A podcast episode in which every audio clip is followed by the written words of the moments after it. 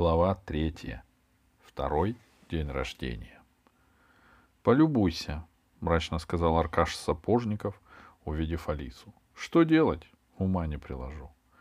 Еще вчера на опытном поле колосились грядки полосатых апельяблок с планеты Пенелопа. Апеля...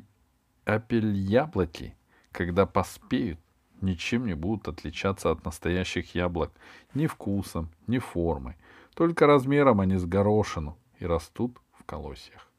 Еще вчера все любовались колосящими апели яблоками, а за ночь из земли вылезли пенелопские сорняки, колючие вьющиеся кусты, которые полностью заглушили делянку. С трудом можно было разглядеть в их тени поникшие колосья. — Вырви их с корнем, — сказал подошедший Пашка Дерастин. — Хочешь, помогу? Не получится, вздохнул Аркаш. Смотри. Он изо всей силы потянул за плеть горбато-рогатого сорняка. С минуту сорняк сопротивлялся, а потом с треском поддался, выворотив крепкими длинными корнями квадратный метр земли. — Жалко, — сказал Пашка. — Не успели созреть твои яблочки. Сорняки давно донимали Аркашу, как не отбирай семена инопланетных растений, всегда проберется на грядку сорняк. Вот и сейчас за одну ночь сорняки загубили месяц труда. «Нет, я не сдамся», — сказал Аркаша, расправляя узкие плечи и поднимая, как кнут, вырванный с корнем сорняк. «Я до вас доберусь!»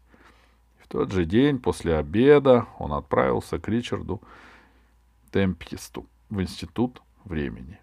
«Вы меня помните?» — спросил он. «Конечно помню. Это вы осенью пятикантропа привезли, а у меня из-за вас остался неприя... состоялся неприятный разговор с директором.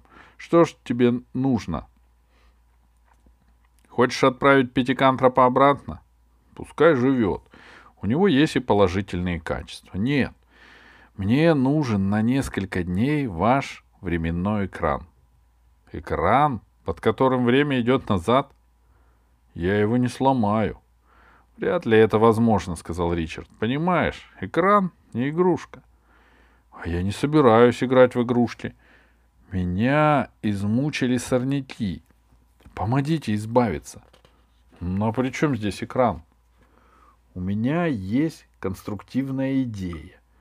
Я могу пойти с тобой к директору института но на сто процентов уверен, что он не разрешит. — Мы все-таки попробуем, — сурово сказал Аркаша. — Я умею убеждать директоров. И он был прав. На следующий день техники из Института времени установили на опытной делянке Аркаша Сапожникова временной экран.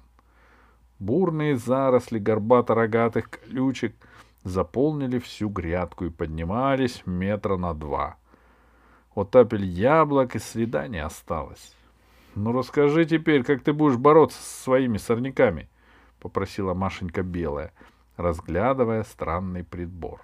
На грядке с апель яблоками был натянут белый блестящий экран, от которого к пульту управления, стоящему в метрах двадцати в тени мангового дерева, тянулись провода и трубки. — Очень просто, — ответил Аркаша. — Я все продумал. Можно включать. Техник включил экран. Сорняки появились недавно, всего два дня назад. К тому времени апель яблоки уже начали колоситься. Значит, — сказал Аркаша, — мы должны отступить на два дня назад, когда сорняки лишь появятся из-под земли. Вот мы их и выпалим. Просто, как все гениальное. — Аркаша обернулся к технику и спросил его. «Когда время под экраном уйдет на два дня назад?» «Минут через пятнадцать», — сказал техник. «Гляди, чтобы никто туда не залез». Техник был молодой и очень серьезный. Он опасался, что ребята его недостаточно уважают. «Не беспокойтесь», — ответил Пашка Дерастин. «За пятнадцать минут ничего не случится». Он ошибся. Пятнадцать минут не такой уж маленький срок. Машенька Белая отлучилась к бассейну с дельфинами. Джават пошел поглядеть, почему поссорились жива... жираф с кроликами.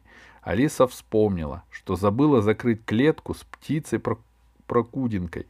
У делянки остались только Аркаша и с Пашкой. И надо же было так случиться, что именно тогда питону Архимеду надоело лежать на ветвях мангового дерева, и он пополз по толстому суку, нависшему над пультом управления. Поглядеть, чем занимается под деревом чужой человек. Техники, техника забыли предупредить, что на дереве живет семиметровый питон Архимед. Можно представить его удивление, когда он услышал шипение и увидел в пяти сантиметрах от своего носа немигающие глаза громадной змеи. Он подскочил на метр, чуть не сломал пульт, опротянул стул, потерял равновесие и рухнул в бассейн. Исчез под водой. Смущенный Архимед перепугался и пополз обратно на вершину дерева. Дельфины дружно нырнули, потому что они обожают спасать утопающих, а их на биостанции не бывает. Пашка с Аркашей тоже кинулись к бассейну. Падая, техник задел пульт управления, и экран заработал на полную мощность. Сорняки быстро съежились, и уже можно было разглядеть полегшие колости апель яблок. Первым увидел их петух, которого подарили биостанции одна бабушка, купившая себе цыпленка, чтобы не скучать. Когда цыпленок подрос, он обнаглел, будил криком на рассвете весь дом — заклевал до полусмерти соседского кота, и на бабушку ноль внимания. Бабушкина терпение лопнуло, и петух оказался на биостанции. С тех пор вот уже два месяца он бродил по станции и всех задирал.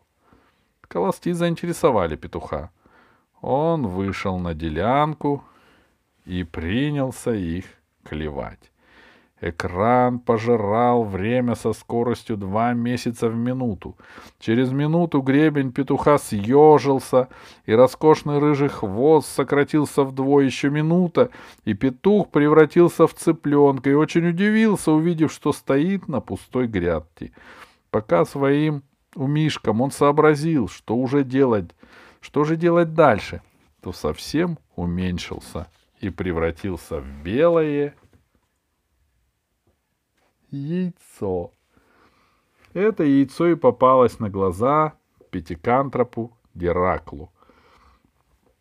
Яйца он обожал, хотя их ему давали редко, чтобы не страдал неправильным обменом веществ. Одним прыжком Геракл прыгнул под экран, уселся на землю, схватил яйцо и попытался его прокусить. Но к его великому изумлению яйцо уменьшалось у него в руках.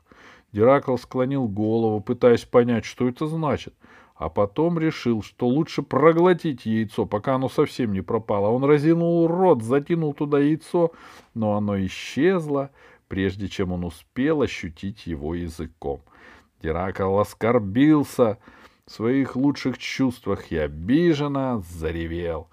Алиса не спеша возвращалась к экрану. Она обратила внимание на то, что техник весь мокрый сидит на краю бассейна, а вокруг суетятся остальные, и удивилась, чего это он решил купаться в одежде. И тут же она увидела, что под экраном сидит Диракл. «Ко мне, Диракл!» — закричала она, кидаясь к грядке. Диракл не обращал на нее внимания, он смотрел на свою ладонь, с которой уже исчезли мозоли. Она порозовела и стала чуть ли не вдвое меньше. Алиса сообразила, что Диракл помолодел.